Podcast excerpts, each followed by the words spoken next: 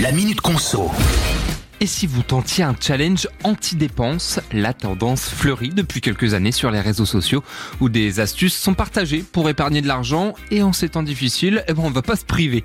Alors, voici quelques astuces pour commencer. Vous pouvez par exemple retirer en début de mois la somme que vous souhaitez mettre de côté et cacher l'argent dans un endroit pour ne pas être tenté de vous servir. Sinon, il y a toujours l'idée de prendre un calendrier et cocher chaque jour la case si vous n'avez pas fait de dépenses imprévues.